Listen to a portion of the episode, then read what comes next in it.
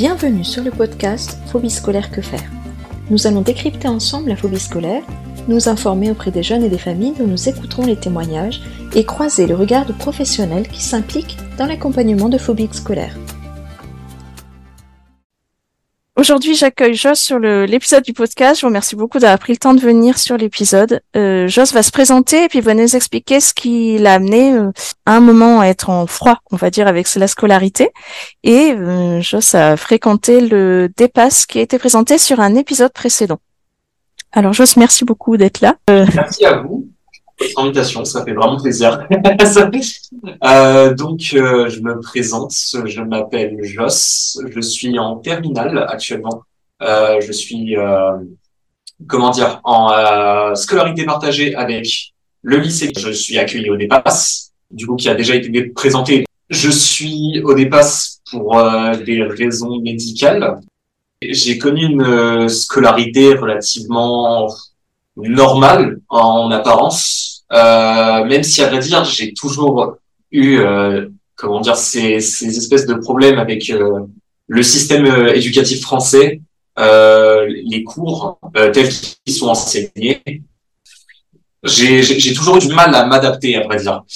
je sais que même très jeune, j'ai beaucoup de mal à, comment dire, à me, me forger, on va dire, dans, dans un groupe par exemple, de me sociabiliser avec d'autres personnes. Je sais que c'est assez compliqué, euh, que même c'était déjà assez compliqué pendant ma jeunesse. Euh, même en soi, participer pendant les cours, euh, que ce soit même euh, de remonter même jusqu'au CP, euh, ça, ça, peut paraître très jeune, mais déjà à partir de là, j'étais déjà totalement euh, dans une situation de mal-être en soi. J'étais juste pas à ma place. C'était un, un, sentiment juste infâme. Je devais faire comme ça. Bon, après, on va dire que, étant donné que j'ai, comment dire, eu un succès académique relativement, relativement très bon, même, on peut dire, personne ne s'est réellement posé de, de questions sur euh, comment je me sentais, parce qu'on on, se disait juste, bah, en soi, voilà, il y arrive, euh, ça veut dire que bon, bah, voilà, tout va bien, problème réglé. Euh, justement, le fait que j'ai eu un succès académique grand, euh, même jusqu'en euh, jusqu'en troisième, seconde, euh, même bah, même encore aujourd'hui en soi. Enfin, j'ai relativement des très bonnes notes, mais ça veut pas dire en soi que on est à l'aise. Qu'est-ce qui fait qu'à un moment ça a été trop difficile d'y aller? Relativement compliqué de répondre, encore une fois, parce que c'est pas quelque chose qui saurait vraiment se quantifier le nombre d'années où, où vraiment ça, ça a commencé à être compliqué. En fait, c'était graduel. C'est-à-dire que dès la, euh, je vais dire CM2, 6e, euh, année par année, ça a été de plus en plus compliqué d'y aller, euh, que ce soit pour des causes de harcèlement, que ce soit pour des causes de voilà de, de mauvaises expériences pendant les cours. Je sais que même encore aujourd'hui, il y a des il y a des cours comme par exemple parfois je je fais des cauchemars sur le fait d'être en cours d'allemand au collège des, des choses euh, voilà qui me ça, ça me traumatisé c'est le c'est un terme un peu fort mais c'est c'est c'est un peu c'est un peu ça en, soi. Euh, même euh, voilà voilà des événements qui qui ont pu se passer euh, petit à petit. Et euh, comment dire l'événement un peu qui la, la goutte d'eau qui a fait déborder le vase si je puis me permettre je pense que c'était bah fin de seconde où déjà bah, l'année était à relativement compliqué pour moi mentalement. Euh, on va dire que oui, bon, c'était pas forcément l'année la, la plus simple. Bah, avec l'accumulation, avec le fait qu'on les, les, grandes attentes aussi qu'on place, euh, qu'on a placées en moi dans ma famille, parce que faut savoir que dans ma famille, euh, je viens d'une famille relativement bah, pauvre, euh, qui vit dans, dans la campagne assez reculée. Il y a très peu de personnes dans ma famille qui ont fait des études. La seule personne qui a fait des études avant moi, c'était mon frère. Et à vrai dire, étant donné que j'ai eu des résultats meilleur que mon frère euh, dans des étapes plus jeunes, on s'attendait à ce que j'aille encore plus loin, ce qui en soi est, je pense, euh, un petit peu, euh, un petit peu faux. Enfin, ce qui, les, les notes, c'est pas vraiment très représentatif, et on présente comme ça comme quelque chose de représentatif. on, on nous voit un peu comme des notes, à vrai dire. J'ai l'impression, enfin, c'est pas seulement mon impression, c'est l'impression de beaucoup d'élèves en fait au sein de, de du système éducatif français. Donc du coup, en fait, on avait énormément d'attentes en moi, que ce soit euh, par mes parents, euh, que ce soit bah, par euh, mes, euh, mes, ma, ma sœur, euh, mes frères et sœurs, euh, que ce soit même par en soi par l'établissement, enfin par les établissements auxquels je suis passé. On avait énormément d'attentes envers moi, par les par les professeurs aussi notamment, qui bah, bah, malheureusement sont très peu éduqués au sujet, je pense.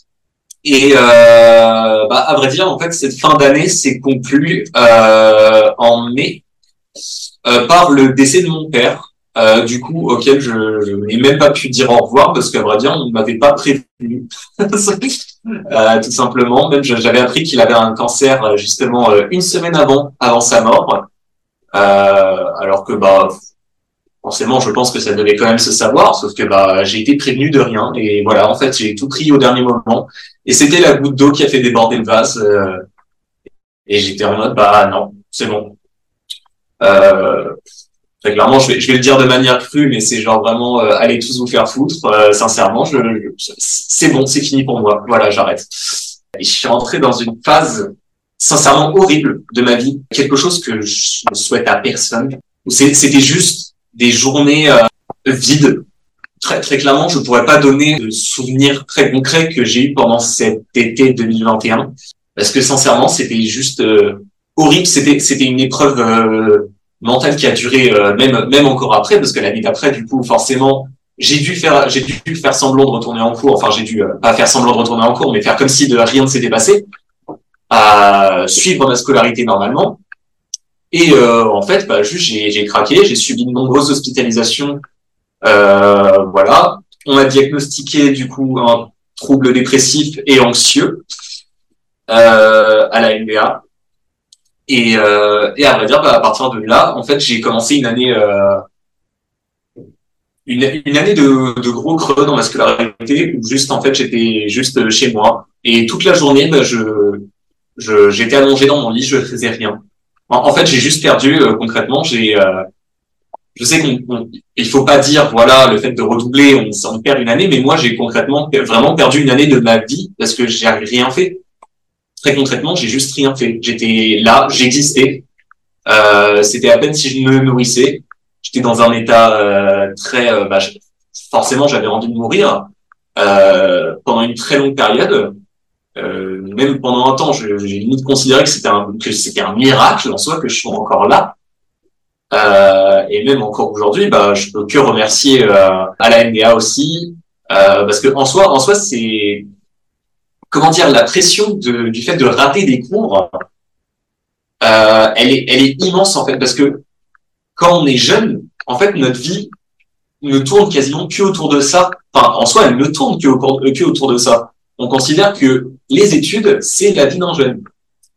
Euh, et ça, c'est encore ancré, c'est quelque chose qu'il faudrait que bah, ce soit euh, qu'on puisse permettre enfin aux jeunes de vivre euh, une autre vie que parmi les cours, mais en soi, officiellement, l'idée est encore en tête de beaucoup de gens que la vie d'un étudiant, que ce soit mineur, majeur, c'est les cours, c'est l'éducation. C'est tout à fait vrai ce que vous dites, euh, parce que même pour l'âge adulte, après on demande aux adultes et vous faites quoi dans la vie? Est-ce qu'il y a quelqu'un qui leur demande s'ils sont, s'ils sont heureux Non. Et on demande aux jeunes, et sinon ça va bien en classe? Est-ce qu'il y en a un qui leur demande, et sinon est-ce que vous êtes heureux? Non, non plus. Voilà, c'est exactement ça. En fait, on qualifie, euh, comment dire, euh, je dirais pas le statut social, mais euh, on qualifie une personne de par sa réussite académique ou de par justement le, le poste qu'il a qui, qui là en soi dans la société. Alors que en soi, je sais pas forcément si c'est correct. Et comment on se sort alors de cet état euh, alors en entendant ça, je qualifierais un peu de catatonique là qui, qui vous est arrivé euh, après avoir réussi à tenir par toutes les ficelles quand même extérieurement avec un ben, avec une belle façade, on va dire jusqu'à ce qu'il arrive cet élément qui fait euh, qui a tout fait verser. Et comment est-ce qu'ensuite on arrive à émerger et à se sortir de là Comment vous avez fait euh, à vrai dire, c'est une question relativement compliquée parce que bah, je considère que j'ai pas vraiment fait le travail euh, tout seul, à vrai dire.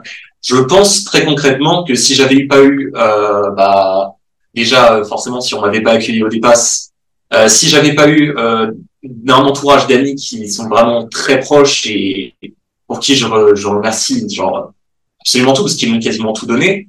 Euh, mon frère aussi, bah, en soi, en soi, je pense qu'aujourd'hui, je serais mort. Très concrètement, je ne sais pas vraiment comment j'aurais fait. Mais en soi, ça reste quand même une, une certaine volonté de se battre jusqu'au bout. Euh, c'est relativement compliqué de répondre à cette question parce que c'est vraiment c'est une quelque chose qui est propre, euh, juste de vouloir se battre en fait, de vouloir rien lâcher parce que bah parce que bah tu sais que c'est pas ça la vraie vie. voilà, il y a, y a, une volonté de se, se battre. Euh, je sais qu'on m'a on m'a souvent sorti ça pendant ma dépression. J'ai entendu souvent de la bouche de ma mère euh, qui m'a dit oui bah t'es fainéant, tu passes toute toute ta journée au lit. Mais c'est pas c'est pas par choix. C'est euh, j'avais la volonté de me battre, j'avais la volonté de, de, vouloir sortir du lit, mais de me manger. C'était une épreuve. Voilà, je, je pense juste qu'en fait c'est faut juste essayer de tenir le, le coup un maximum. Bah, après, c'est aussi euh, une question d'entourage qui vont euh, qui vont essayer de te pousser vers l'avant. Et la rencontre avec le dépasse, elle s'est faite comment? Comment c'était vécu? Est-ce que ça a été vécu comme une chance? Ou une contrainte en fait? Parce que le but du dépasse, c'est quand même après d'arriver à rejoindre le système scolaire de, de loin, mais quand même le contexte, on va dire, scolaire. Alors comment ça a été vécu ça?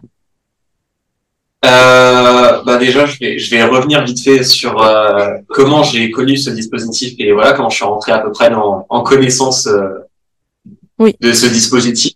Euh, c'était via bah, ma psychopédagogue justement, qui est en relation avec le système de débat, tout ça, qui justement m'avait euh, parlé de, de ce système-là. Et là-bas, il y a un super truc qui est fait. tu vas voir, c'est c'est un système d'accompagnement pour des jeunes qui sont en difficulté, en phobie scolaire pas aussi scolaire. Euh, c'est une autre ambiance, on va dire. C'est un peu comme ça qu'on me l'avait euh, présenté. C'est totalement une autre ambiance euh, du système scolaire, avec euh, beaucoup moins de pression, un système peut-être même beaucoup plus humain. Je ne sais pas si je peux le dire, mais en soi, voilà. et du, du, coup, c'est à partir de là, je me souviens plus exactement comment ça s'était fait, mais je me souviens qu'à un moment, du coup, été rentré en relation avec bah, du coup euh, avec le lycée hein, euh, qui justement déjà suivait mon cas un petit peu parce que bah forcément depuis le mois d'octobre euh, ça devait être je pense en mai 2022 qu'on a dû me présenter ce truc. Étant donné que j'étais déjà au, au, lycée et que j'étais je me suis pas présenté ne serait-ce que même devant l'enceinte de, dans l'aura en fait qu'il y avait autour de autour du lycée je m'y suis pas présenté depuis plusieurs mois eh ben, on, a commencé à mettre un rendez-vous euh, un peu pour euh, expliquer euh, tout ça, pour me mettre en confiance, voilà. je me sentais pas prêt, enfin, en fin d'année 2021-2022, je me sentais pas encore prêt à y aller. Mais année 2022-2023, enfin année scolaire 2022-2023, j'ai commencé à intégrer du coup la enfin l'équipe, enfin le, le, groupe d'élèves quoi en gros. Euh, et euh, bah, justement voilà c'est à partir de là en fait que ça que ça a redémarré et je pense je pense très clairement que au, au début c'était assez stressant parce que bah forcément c'est le fait de retourner dans l'endroit de l'endroit de toutes les craintes euh, euh, comment dire voilà c'est bah, l'endroit forcément que au final c'est ici que j'ai euh, déchargé toutes mes émotions négatives. Donc du coup c'est l'endroit que je voyais qui c'était un enfer sur terre en soi. Le fait que j'ai réussi à comment dire à, y retourner tout ça je... pour moi au début ça je voyais un peu comme un calvaire. Mais en fait au final c'était une limite bah, euh... enfin j'exagère pas sur les termes c'était une bénédiction parce que j'avais l'impression de pouvoir faire des choses à nouveau de voilà de pouvoir recommencer vraiment de, de zéro euh, quelque chose euh, et qu'on comprenait en fait que j'étais euh, normal, que j'étais pas une anomalie en soi. Le fait d'avoir pu rencontrer d'autres jeunes dans, dans ce dispositif? Bah, le fait d'avoir pu rencontrer d'autres jeunes, encore une fois, bah, c'est ça aussi qui m'a beaucoup aidé, on va dire, à, à m'intégrer, parce que, bah, étant donné que c'était des jeunes qui avaient le même, les mêmes problèmes que moi, à peu près, bon, à peu près la même personnalité, même si c'est pas forcément, forcément le cas, euh, il y, avait y avait une, une, espèce de proximité qui était encore plus grande qu'avec les autres classes où il y a déjà des groupes qui sont formés où tu voilà c'est où tu dois t'intégrer euh, forcément de toi-même surtout moi qui ai beaucoup de mal socialement. Le, fait voilà d'avoir été avec des gens qui sont à peu près dans le même cas que moi, qui me comprennent et que moi je puisse comprendre, euh, c'est vrai que ça m'a encore plus aidé. Ça m'a bah, parfois même motivé à venir euh, des jours où genre euh, j'étais aux, portes des larmes en fait, euh, la crise d'angoisse, juste dès que j'entendais mon réveil sonner. Et après, comment ça a été vécu alors ce, dépasse Comment ça a été vécu? À vrai dire, bah du coup forcément au début je suis moins venu qu'en fin d'année, ce qui semble à peu près normal parce que déjà bah forcément Monsieur Combe, il voulait comment dire pousser un maximum le pour, pour voir à peu près dans quel cours je pouvais aller, quel cours je ne pouvais pas aller, euh, vraiment où c'était pas possible. Donc euh, ça s'est fait sûrement, je crois, sur les deux premières semaines, le premier mois à peu près, environ. C'est une période où bah, je suis euh, quasiment pas du tout allé au dépasse parce que bah, j'étais soit en cours ou soit j'étais en train de, de décéder quelque part, part dans, dans la cour du lycée. Euh, parce que bah parce que j'étais à bout euh, à bout de force on va dire? Euh, et après une fois qu'on a pu euh, en convenir euh, que la meilleure solution ce serait de faire une convention de clés partagées j'ai commencé j'ai commencé à aller au dépasse où bah forcément du coup bah, il y avait déjà le quelques relations qui commençaient à se tisser parce que c'était le début d'année entre entre plusieurs personnes des personnes qui étaient vraiment euh, très euh, chaleureuses, très accueillantes. Et puis même les, les le personnel, euh, personnellement, je, je, sais que aussi ce que si, si j'ai réussi à travailler aujourd'hui, si j'ai réussi à avoir des, des bons résultats encore aujourd'hui, je sais que c'est aussi grâce aux accompagnés, enfin aux accompagnants en soi qui, qui participaient au projet, euh, qui étaient très chaleureux, qui étaient vraiment là pour parler euh, que ce soit de, de, travail ou que ce soit même euh, si on avait besoin de quelque chose, si ça allait pas.